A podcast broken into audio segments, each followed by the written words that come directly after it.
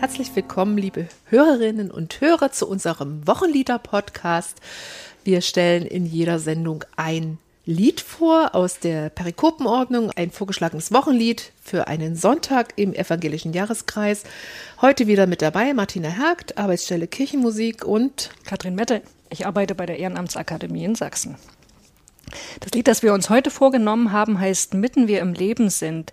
Das steht im Gesangbuch unter der Nummer 518. Die Angaben zum Ursprung des Textes und der Melodie sind relativ komplex. Also beim Text steht da, dass Strophe 1 äh, 1456 ähm, ich sag mal, notiert worden ist nach der Antiphon Media Vita in Morte Sumus, die wiederum schon aus dem 11. Jahrhundert stammt oder im 11. Jahrhundert bezeugt ist. Strophe 2 und 3 hat Martin Luther geschrieben im Jahr 1524. Bei der Melodie ist notiert Salzburg 1456 und dann Johann Walter 1524. Diese geheimnisvollen Angaben werden wir im Laufe des Podcasts aufklären. Ja, und es ist eins der Wochenlieder für den 24. Sonntag nach Trinitatis. Ja, wir haben einen Gast im Studio. Wir freuen uns auf Michael Markert. Dankeschön. Ich stelle Michael Markert einmal kurz vor. Er ist Pfarrer und evangelischer Theologe. Er hat in Leipzig und Philadelphia äh, Theologie studiert, hat auch mal einen kurzen Ausflug in die katholische Theologie in Erfurt gemacht. Er war fast zwölf Jahre Pfarrer in Leipzig, dann Studienleiter am Pastoralkolleg in Meißen. In dieser Zeit hat er auch schon als Dozent im kirchlichen Fernunterricht mitgewirkt und seit dem Jahr 2021 ist er auch Rektor beim kirchlichen Fernunterricht in der evangelischen Kirche Mitteldeutschlands. Ich kenne Michael Markert schon seit meinem Vikariat in Leipzig, habe damals auch ein bisschen bei ihm Veranstaltungen besucht und hatte gleich den Eindruck, dass Michael Markert jemand ist, von dem man ganz viel lernen kann, inhaltlich, methodisch. Und der Eindruck hat sich dann im Laufe der Jahre eher noch verstärkt. Es ist sehr schön, dass du heute bei uns bist. Vielen Dank für das freundliche Willkommen. Wir haben ja eine ganze Reihe von Lutherliedern in unserem Gesangbuch oder ich sag mal in unserem gegenwärtigen Kirchenliederbestand. Da sind Bekannte darunter und, und weniger, weniger Bekannte. Genau, mhm. ich denke, das Lied Mitten wir im Leben sind, zählt wahrscheinlich nicht so zu den super populären Liedern von Luther. Mhm. Michael, ich frage dich jetzt mal, was verbindest du mit dem Lied? Ja, ich teile da deinen Eindruck. Ich glaube, ich habe dieses Lied noch nicht oft gesungen. Mhm. Ich weiß nicht, ob das daran liegt, dass es ein Wochenlied für den 24. Sonntag nach Trinitatis ist, der wirklich sehr selten vorkommt im Kirchenjahr. Es gehört nach meiner Erinnerung auch nicht zu den Liedern, die ich vorgeschlagen habe, bei Trauerfeiern zu verwenden. Obwohl sich das eigentlich anbieten würde, so Obwohl sich das ja. eigentlich anbieten würde, ja, aber bin ich nie drauf gekommen. Ich gestehe aber, dass dieser Satz also mitten wir im Leben sind mit dem Todumfang, der fällt mir immer mal ein. In verschiedensten, das ist schön, ne? Hm, ja der genau, ist poetisch. Der umschreibt einfach mhm. so die Situation unseres Lebens und ich denke in manchen Situationen einfach diesen Satz, ohne dass ich das Lied dazu singen könnte. Mhm. Das wird sich dann ändern ab heute wahrscheinlich. auf jeden Fall, auf jeden Fall. Genau. Okay, Martina, wie geht's dir? Also in meinem Gemeindealltag als Kantorin, da muss ich sagen, ist mir das Lied auch selten begegnet. Aber ich erzähle gleich mal eine schöne persönliche Geschichte, weil wir wollen uns ja am Anfang so ein bisschen unsere Eindrücke, Assoziationen, ähm, Geschichten zu den Liedern mitteilen. In meiner Zeit, ich habe im Universitätschor in Leipzig mitgesungen, kurze Zeit vorm Studium, und da verbinde ich damit eine wunderbare Komposition, die ich dort mitsingen durfte, von Felix Mendelssohn Bartholdy, gleichnamig, ein Chorsatz, der also fast genauso bekannt ist wie der bekannte ähm, Chorsatz, den er hat seinen Engeln befohlen aus dem Elias. Und diese Choralmotette Mitten wir im Leben sind, Opus 23, 4, die erzeugt genauso wie das andere Werk Gänsehautfeeling. Mhm. Weil dieser für mich sehr, ich sag's nochmal, poetische Satz, poetische Text ähm, äh, wunderbar in einer achtstimmigen Motette entfaltet wird und in Musik kann man noch Farben ausdrücken und die legen dem Text noch mal was drauf. Klangfarben. Ich sag vielleicht mal was kurz noch zu, zu Mendelssohn, weil Mendelssohn hat, ist ja ein romantischer Komponist oder ein, wir, wir sagen, das ist ein Komponist der Romantik, egal wie eng man oder weit man das fasst. Und er hatte auch ein, ein Bild von seiner Kirchenmusik. Er reiste 1830 nach Italien, Venedig, Florenz, Rom hat er besucht und er beschreibt wirklich eindrücklich, wie was für tolle Eindrücke er von der Kirchenmusik hat und dass er nach stundenlangem Psalmodieren, das hat ja auch was mit unserem heutigen Lied zu tun, äh, so berührt war von dieser Mehrstimmigkeit, die nach der Einstimmigkeit da aufbrach, in so, einem, in so einer großen Kathedrale, in so einem großen halligen Raum und dass ihm das so ähm, ja einfach bewegt hat. Ich lade euch jetzt deshalb ein, mal dieses Lied mit mir in zwei Schritten reinzuhören. Zuallererst erklingt der Choral einstimmig vorgesungen. Ich habe also unseren Kantor, ich dachte, das muss eine Männerstimme machen, Konrad Pippel aus Leipzig gebeten, stell dich in unseren Kirchenraum und sing mir bitte diesen, diesen Choral einstimmig mit Männerstimme vor. Und dann kommt gleich dahinter eine, die Einspielung von Mendelssohn nur ein Stück. Das Werk dauert natürlich länger und wir hören, wie dort ein vierstimmiger Männerchor beginnt, mitten wir im Leben sind, mit der dunklen Klangfarbe, tiefen Männerstimmen und plötzlich an der Stelle, da bist du Herr, das bist du Herr alleine, kommt ein Oberchor mit Frauenstimmen. Und die beiden wechseln sich ab und münden in einer ganz großen Fermate, also in einer, in einer Sammlung, in einem Sammelpunkt mit einer hohen Oktavenweite und das ist schon fast Filmmusik, solche Effekte aus was ganz klein, dunklen, was hellem, aus diesen Mischungen plötzlich eine riesen Bandbreite an Klang. Also das, das kann man nicht anders in Hollywood äh, besser machen. Da hat Mendelssohn tolle Effekte genutzt und äh, die wir heute ja auch noch so ähm, in, in, wie gesagt, in anderen Medien nachempfinden können. Ich würde euch das gerne vorspielen in dieser Reihenfolge. Zuerst einstimmig, in der Emmauskirche Leipzig, als zweites Mendelssohn Choralmotette mitten wir im Leben. wir im Leben sind, mit dem Tod umfangen. Wer ist, der uns Hilfe bringt, dass wir Gnad erlangen? Das bist du, Herr, alleine uns reuet unsere Missetat, die dich, Herr, erzürnet hat. Heilige Herr Gott, heiliger, starker Gott, heiliger, barmherziger Heiland, du lass uns nicht versinken in des bittern Todes Not. Kyrie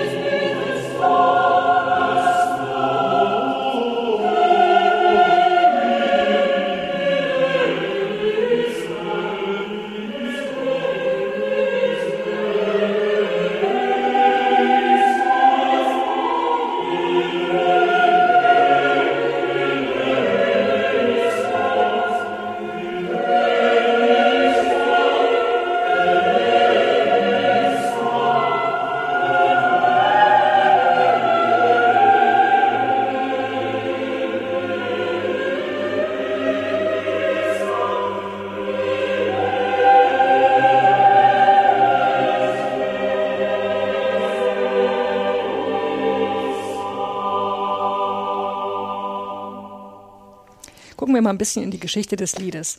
Es basiert ja auf einer lateinischen Antiphon, die uns aus dem 11. Jahrhundert überliefert ist.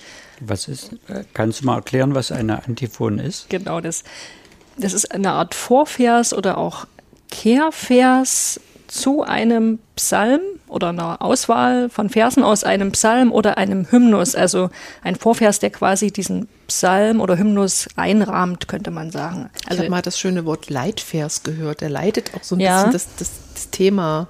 Das stimmt, der setzt so einen bestimmten thematischen Akzent, ne? weil der nämlich selber nicht aus dem Hymnus oder dem Psalm stammt, sondern es ist meistens ein, ein anderer Text, ein externer Text sozusagen, oft aus der Bibel.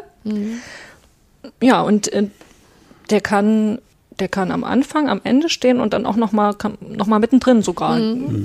Oftmals sind das ja die Antiphonen, die unseren Gottesdiensten im Kirchenjahr den Namen gegeben Ja, haben. genau. Also die sind deswegen sind das einflussreiche Verse. Und es ist auch jetzt noch so, für jeden der, der Psalmen, der Sonntagspsalmen, gibt es auch eine Antiphon, die steht im Gottesdienstbuch. Zum Beispiel hier für unseren 24. Sonntag nach Trinitatis. Da ist ja als Psalm, sind da Verse aus Psalm 39 vorgesehen. Ich sag mal nur den Anfang, Herr, lehre doch mich, dass es ein Ende mit mir haben muss und mein Leben ein Ziel hat und ich davon muss. Also ist auch schon klar, ne, wohin die Reise geht an dem Sonntag. Und die Antiphon dazu ist ein Vers aus dem Römerbrief. Ähm, dazu ist Christus gestorben und wieder lebendig geworden, dass er über Tote und Lebende Herr sei. Wird allerdings selten praktiziert, der, die Antiphon oder dieser Leitvers. Ne? Erlebe ich nicht oft im Gottesdienst. Am ehesten ist es, denke ich, noch in den Stundengebeten äh, zu Hause. Also die Stundengebete, sowas wie die Mette, die Vesper, die Komplett. Wer sich dafür interessiert, kann ja mal in unserem Gesangbuch nachschauen. Da sind Stundengebete abgedruckt, so in dem Bereich der Nummer 780.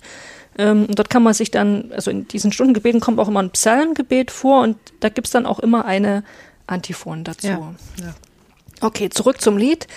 Es basiert auf einer lateinischen Antiphon des 11. Jahrhunderts. Media vita in morte sumus heißt übersetzt wörtlich, mitten im Leben sind wir im Tod. Ähm, man nimmt an, dass diese Antiphon ursprünglich Teil der Komplett in der Fastenzeit war. Also die Komplett ist, ist das Nachtgebet. Und offenbar ähm, hat die aber diesen Ort auch verlassen oder sie hat sich eben weiter verbreitet und wurde dann auch in anderen Zusammenhängen äh, verwendet. Ich habe gelesen, sie war in Gebrauch als Prozessionslied, als Begräbnislied, als Predigtlied. Sie wurde bei Unglücksfällen oder in der Schlacht gesungen. Ich, ich glaube, das ist eine sehr äh, bekannte und populäre Antiphon gewesen. Also so ähnlich wie dieser, wie es mir ging mit diesem Satz, mitten wir im Leben sind, mit dem Tod umfangen hat diese. Und ich habe gelesen, dass diese Antiphon sogar missbraucht wurde. Also, dass man das jedenfalls verboten hatte. Die wurde missbraucht, um anderen Leuten Unglück anzusingen. Äh, dagegen haben sich viele einflussreiche Leute gewendet, aber das zeigt ja, die Leute sind tatsächlich umgegangen mit diesem Gesang. Okay, und dann äh, ist aber für das, für das 15. Jahrhundert auch eine deutsche Fassung der Antiphon belegt in der Diözese Salzburg. Diözese muss man vielleicht auch nochmal sagen, äh, man könnte auch sagen Bistum, es ist eben so ein kirchlicher Ver Verwaltungsbezirk. Ne? Wir, Ja, so heißen ja auch noch im katholischen Rom. Genau, wir befinden uns hier zum Beispiel in der Diözese Dresden-Meißen. Ja, und ähm, Luther, der wollte ja die römisch-katholische Messe seiner Zeit verändern, verbessern, moderat allerdings, ja, er hat ganz viel beibehalten. Also Wenn wir heute in einer katholischen Messe sind, da kommen auch evangelische Christen super zurecht, weil die eben doch ganz stark ne, auch noch unserem evangelischen Gottesdienst äh, ähnelt. Aber ein bisschen, also er wollte eben auch Dinge verändern und er wollte zum Beispiel die Gemeinde stärker beteiligen. Und eine Beteiligungsmöglichkeit, die er da gesehen hat, war, dass die Gemeinde äh, Gesänge in ihrer Muttersprache also beiträgt oder eben deutsche, deutsche Lieder singt im Gottesdienst. Ja, und dafür brauchte er natürlich deutsche Kirchenlieder. Es gab auch schon vor Luther deutsche Kirchenlieder meines Erachtens für Festtage, Prozession. Martina, vielleicht kannst du da mal was dazu erzählen. Ja, und es gab ja auch viele Prozessionen so im Kirchenjahr. Also das, das können wir uns heute gar nicht mehr vorstellen, so allen möglichen Anlässen. Und, und die, da, da musste ja gesungen werden, da wurden ja Wege zurückgelegt im, im, im gemeinschaftlichen ruhigen Schritt. Das durften also auch nicht zu, zu holprige Sachen oder zu schnelle Sachen sein, die waren getragen. Und äh, diese Antiphonlieder, so nennen wir die, die waren eben beliebt, weil sie einfacher waren als die kunstvollen klösterlichen Psalmausmalungen. Deutsch, deutsche Antiphon. Deutsch, Deutsch, natürlich, dass Ja. alle die mitsingen konnten. Und die hatten eine Akklamation am Schluss. Also man, man nimmt da dieses Schlusswort Eleison, man bezeichnet diese ältesten Lieder da äh, auch als Leisen.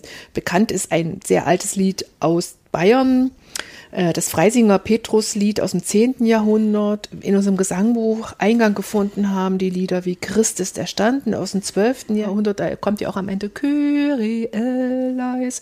Oder nun bitten wir den Heiligen Geist. Auch alles Lutherlieder. Alles ne? wurde. Und natürlich Maria durch ein Dornwald ging. Auch das ist eine Leise. Das auf einer Marienprozession wurde das gesungen.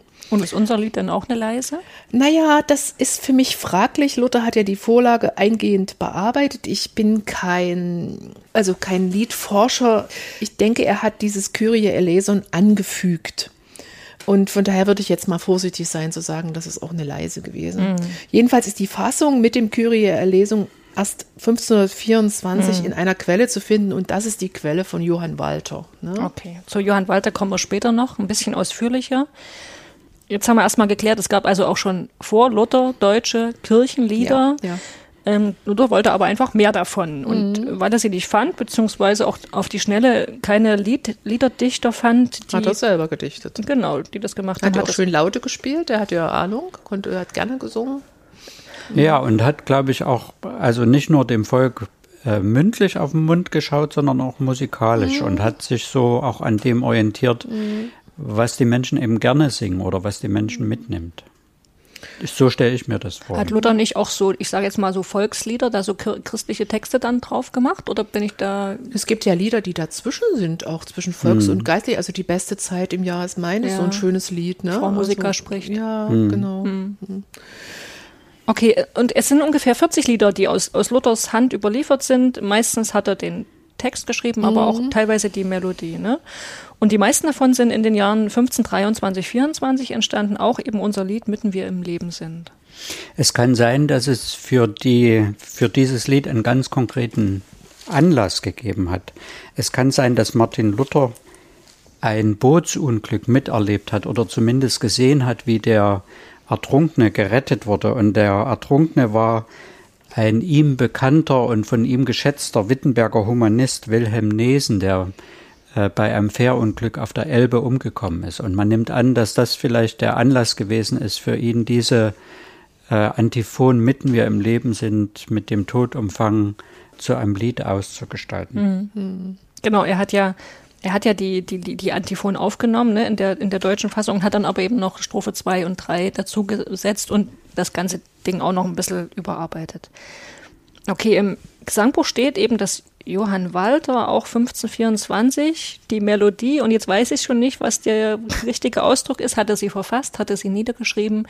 Martina Er hat sie uns Erkenntnis. aufgegriffen und weiterentwickelt, bearbeitet, so wie Luther den Text aufgegriffen hat und noch eine zweite und dritte Strophe dran gesetzt hat.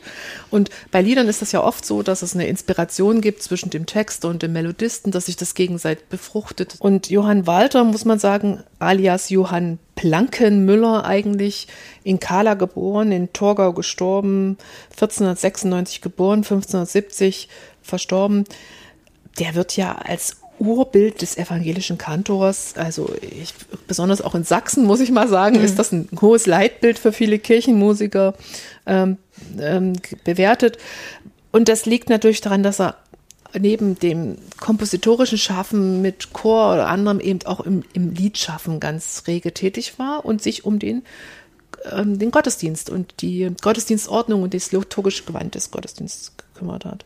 Ich sag mal ein paar Sachen zu Walter, weil das ist wirklich interessant. Also er hat in Kala und in Rochlitz, im schönen Muldental Rochlitz, ähm, ist aufgewachsen, Universitätsstudium in Leipzig, dann war er Sänger, Komponist an der Kursächsischen Hofkapelle in Torgau unter Kurfürst Friedrich den Weisen, kennt man ja, ne, aus der Luther-Geschichte und der pflegte eine sehr reichhaltige Kirchenmusik, verstarb und nach dem nach sein Nachfolger Kurfürst Johann der Beständige, der löste die Hofkantorei auf und zeitgleich hat Martin Luther mit Johann Walter versucht, 1525 im Herbst die Reform der deutschen Messe in die Wege zu leiten. Und Walter hat, um sich weiter musikalisch betätigen zu können, einfach 1526 die Stadtkantorei in Torgau, also eine Gruppe von sangesfreudigen, erwachsenen Torgauer Bürgern, gegründet und mit denen und weiteren Chorschülern neue reformatorische Kirchenmusik, teilweise auch die, die er aus eigener Feder geschrieben hat, in der Marienkirche aufgeführt und ausprobiert, also auch ausprobiert. Ne? Ja, also das Besondere an dieser Torgauer Kantorei ist wirklich, dass es damit ein, ein, eine neue Struktur des bürgerlichen und evangelischen Musizierens, unabhängig von dem Chorfürsten oder sowas, gab.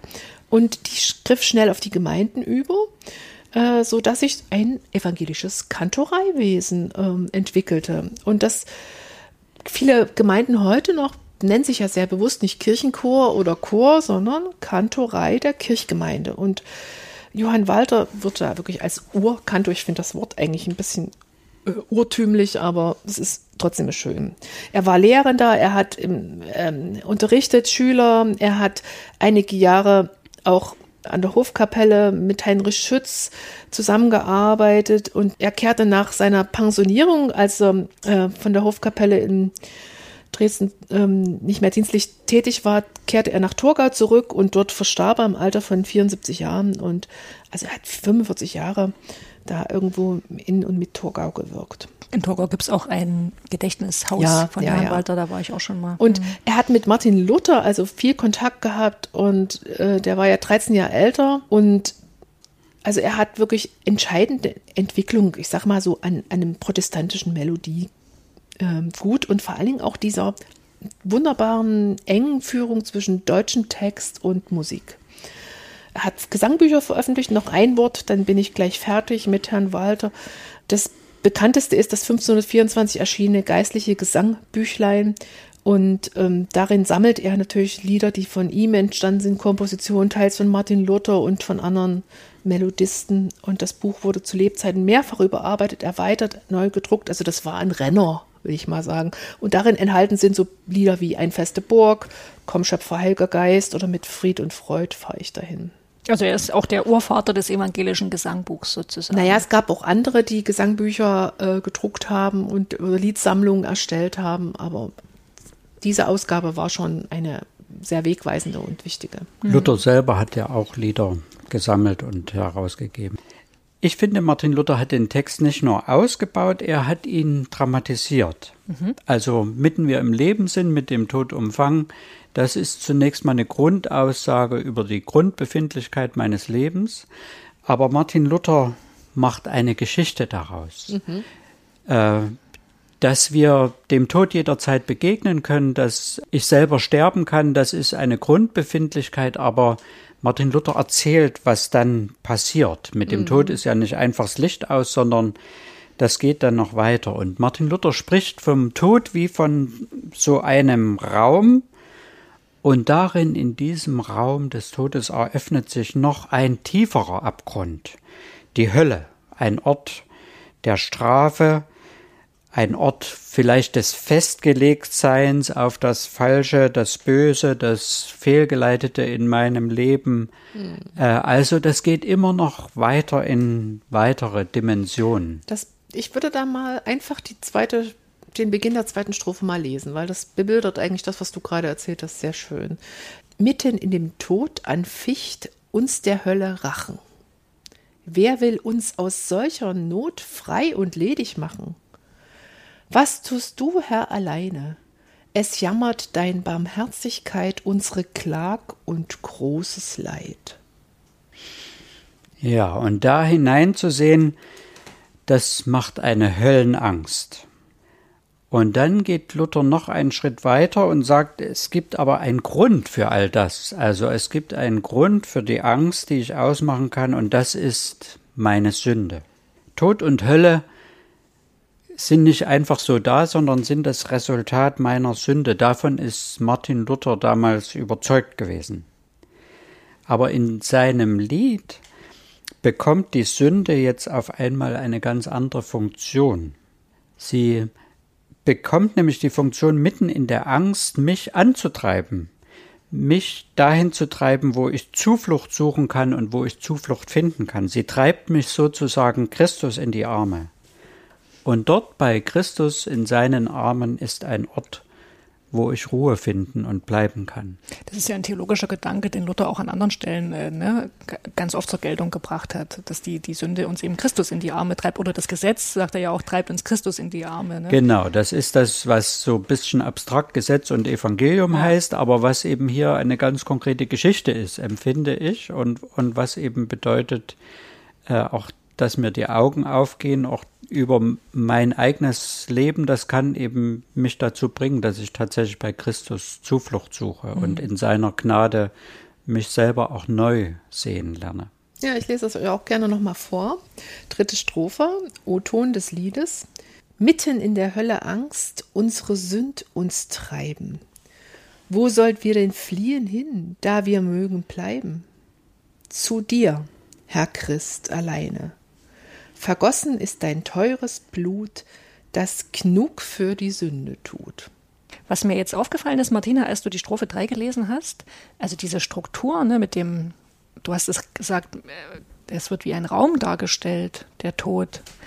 Und das geht ja immer weiter. Erst mitten im Leben ist der Tod, mitten im Tod ist die Hölle, mitten mhm. in der Hölle sind mhm. die Sünden. Ne? Es ist wie so ein Strudel, der einen immer quasi weiter genau, hinabzieht. Genau, ja. Und aber alles noch, wenn man es vom ersten Gedanken ausdenkt, ist alles noch im Leben. Mhm. Ja. Oder? Mhm. Das ist eigentlich ein Gedanke, der, der mir auch wichtig ist. Also äh, der Tod ist natürlich etwas, was am Ende des Lebens steht. Äh, plötzlich äh, mich mitten aus dem Leben herausreißt oder auch am Ende meines Lebens, wenn ich alt und lebenssatt bin. Aber der Tod ist auch eine Dimension unseres alltäglichen Lebens. Äh, das, das ist in der Bibel ganz oft der Fall und das ist, glaube ich, auch, äh, diese Erfahrung kennt auch jeder, dass man auch mitten im Leben eigentlich wie tot sein kann, dass man den Eindruck hat, es geht alles so dahin, aber es bewegt sich nichts mehr. Es ist nichts mehr, was sich verändert. Äh, es guckt mich so an, wie ich in meinen, äh, wie ich in meinen äh, eingefahrenen Gleisen so dahin lebe. Da ja, guckt oder? mich die Unveränderlichkeit äh, sozusagen an und ich kann mir gar nicht vorstellen, dass sich das noch je, jemals ändert. Und da ist äh, sozusagen der äh, Tod mitten im Leben, das gibt's auch. Mhm. Also ich würde auch so, ich hätte das jetzt so beschrieben mit Tod im Leben ist auch Abschiede zu gestalten, dass Dinge absterben, auszuhalten, dass, dass Dinge eben nicht am Ende kommen als Zielpunkt, sondern schon unterlegt sind, dass dieser, dieser Tod schon mitschwingt. Ja. Mhm. Also, dass es zu unserem Leben gehört, dass Dinge endlich sind, einerseits, aber dass es zu unserem Leben auch gehört, dass wir uns selber festfressen, dass wir die Beweglichkeit mhm. verlieren, dass ja, wir die Lebendigkeit ja, verlieren, ja, dass, dass auch Beziehungen äh, an kritische Punkte kommen mhm. und wir feststellen, da muss sich was ändern. Ja. Okay. Also das hat jetzt auch nochmal deutlich gemacht, dass dieses Thema ne, des Liedes, wo man erstmal denkt, okay, Ende des Kirchenjahres geht es um Sterben mhm. und so, dass es doch viel weiter ja viel weiter mhm. führt und viel mehr mit unserem mhm. auch Leben in der in der Höhe also in der auf der Höhe des Lebens quasi genauso schon relevant ist genau und es hat eben diese diese Strudelwirkung die du vorhin beschrieben hast in diesem Lied aber auf der anderen Seite diese Aufforderung immer wieder zu Christus hin sich zu äh, fliehen bei ihm sich zu bergen äh, von seiner Gnade her auch einen neuen Blick auf das Leben zu gewinnen.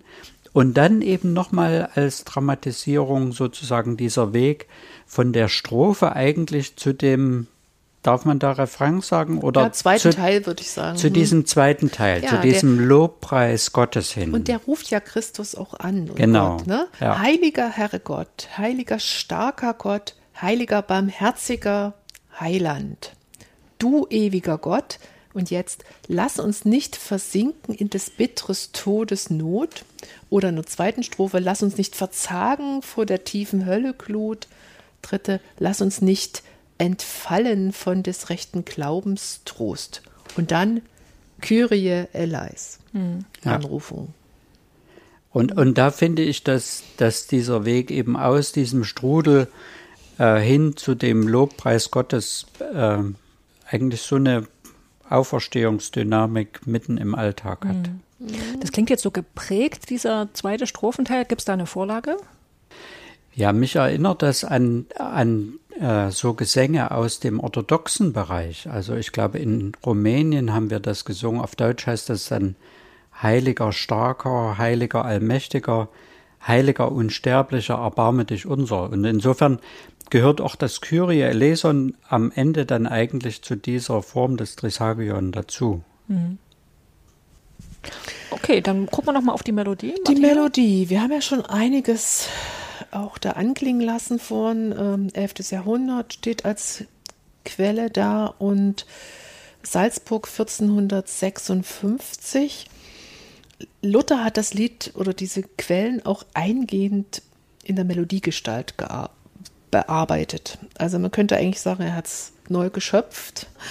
Und äh, vielleicht noch so ein paar Dinge zu der Melod melodischen Struktur. Also ähm, er hat gegenüber dem Original, so habe ich gelesen, das habe ich leider nicht gesehen bis jetzt das Original, aber er hat den Ambitus, also den Tonumfang, die Tonspanne zwischen dem höchsten und tiefsten Ton erweitert. Und er hat natürlich bewusst, das macht, glaube ich, jeder gute Lieddichter, so Spitzentöne, also so die höchsten Töne auf, auf bestimmte Worte oder auf Akzente gesetzt, die wichtig sind. Er hat das den, das Motiv, das ursprüngliche rhythmisch belebt. Hier gibt es ganz viele kleine Auftakte, so. Na, na, na, na, na, na, na, na. Das macht es ein bisschen schwer auch für Ungeübte, das gleich wegzusingen ja, im Gottesdienst. Und er hat das Kyrie eleison dazugefügt als gelungenen Abschnitt.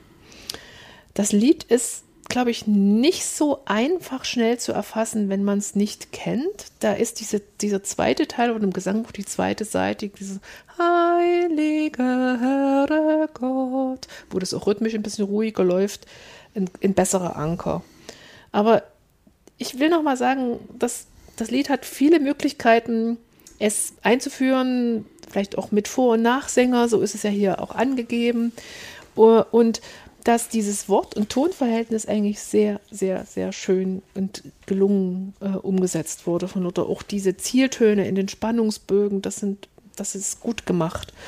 Diese Art Refrainwirkung von dem zweiten Teil, die entsteht ja nicht nur durch die Melodie, sondern auch durch den Text, dass dort der Text fast ähnlich ist und bis, sich nur bis auf eine Zeile ändert. Etwas ganz Besonderes ist vielleicht nochmal die, die Tonskala, aus der dieses Lied schöpft.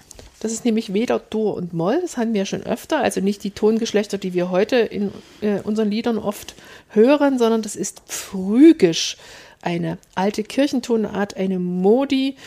Ähm, und der, ja, und es wird immer so bezeichnet, je nachdem wie der Grundton ist, sagt man E-Phrygisch oder D-Phrygisch oder wie man auch D-Dur sagt oder G-Dur. Und äh, jede Tonleiter, auch diese Skalen, diese Modi, dieses Phrygisch besteht aus acht Tönen und da ist eben wichtig, wo sind die Halbtöne, wo sind diese Spannungstöne, wo irgendwas hindrängt. Ähm, also Modi heißt eigentlich lateinisch Maß, Einheit, Regel, Vorschrift, Art, Weise und so weiter. Man merkt es diesem Lied auch an, überhaupt diesen ganzen Liedern, die in diesen Kirchentonarten stehen im Gesangbuch, weil wenn das jemand nicht diesen Hintergrund weiß, sagt er, das klingt so alt. Oh, es klingt voll nach Kirche. Ja? Und das wirklich so ein fremden, irgendwie ein fremdes, fremdes Leittonmuster für uns, nicht alltäglich. Diese Kirchentonarten sind keineswegs angestaubt oder alt. Also wenn man Popularmusik, also Jazz studiert, da, da, da spielt man diese Skalen, die muss man hoch und runter üben. Ne? Die finden besonders auch die Jazzmusiker sehr interessant. Und die haben auch eine Rolle gespielt im, im Modern Jazz, in New York, im Free Jazz. Ich, ich will bloß mal sagen, dass nicht alt immer gleich angestaubt in dem Fall ist, sondern eher interessant, befremdend interessant. Und dieses Frühig klingt für uns wirklich außergewöhnlich. Und ich finde, deshalb hat das Lied auch so einen Reiz, jetzt mal, weil es nicht so klingt wie das, was uns sonst im Radio umgibt, fremd zu wirken, befremdend und irritierend und dadurch wieder eine Neugier erweckt, äh, äh, wenn ich einen Zugang da finde, wenn es mich nicht so befremdet, dass ich es weglegen will, sondern was ist denn das eigentlich? Was passiert denn hier? Und Lust machen kann. Und ich finde, das passt auch sehr, sehr gut zu diesem Text, der ja auch nicht einfach ist. Okay, wir gucken nochmal, wie das Lied in, in die Texte passt, die für den vierten Sonntag nach Trinitatis vorgesehen sind. 24. Ja, 24. selbstverständlich. Michael, du hast ja vorhin schon gesagt, das wird sehr selten begangen. Der 24. Sonntag nach Trinitatis ist eigentlich nur in den Jahren mit einem sehr, sehr frühen Ostertermin, nämlich wenn Ostern vor dem 27. März gefeiert wird. Ja, und ich finde, es ist gar nicht so einfach, das Thema des Sonntags zu benennen. Ich sage das erstmal ein bisschen salopp. Beim 24. Sonntag nach Trinitatis, so empfinde ich das, da wird der Sommer auf die Spitze getrieben. Also bis schon alle Wiesen braun und ausgelaugt sind. Und vielleicht ist das ja auch ein Bild für die Vergänglichkeit, die im Psalm 39 angesprochen mhm. wird. Mhm.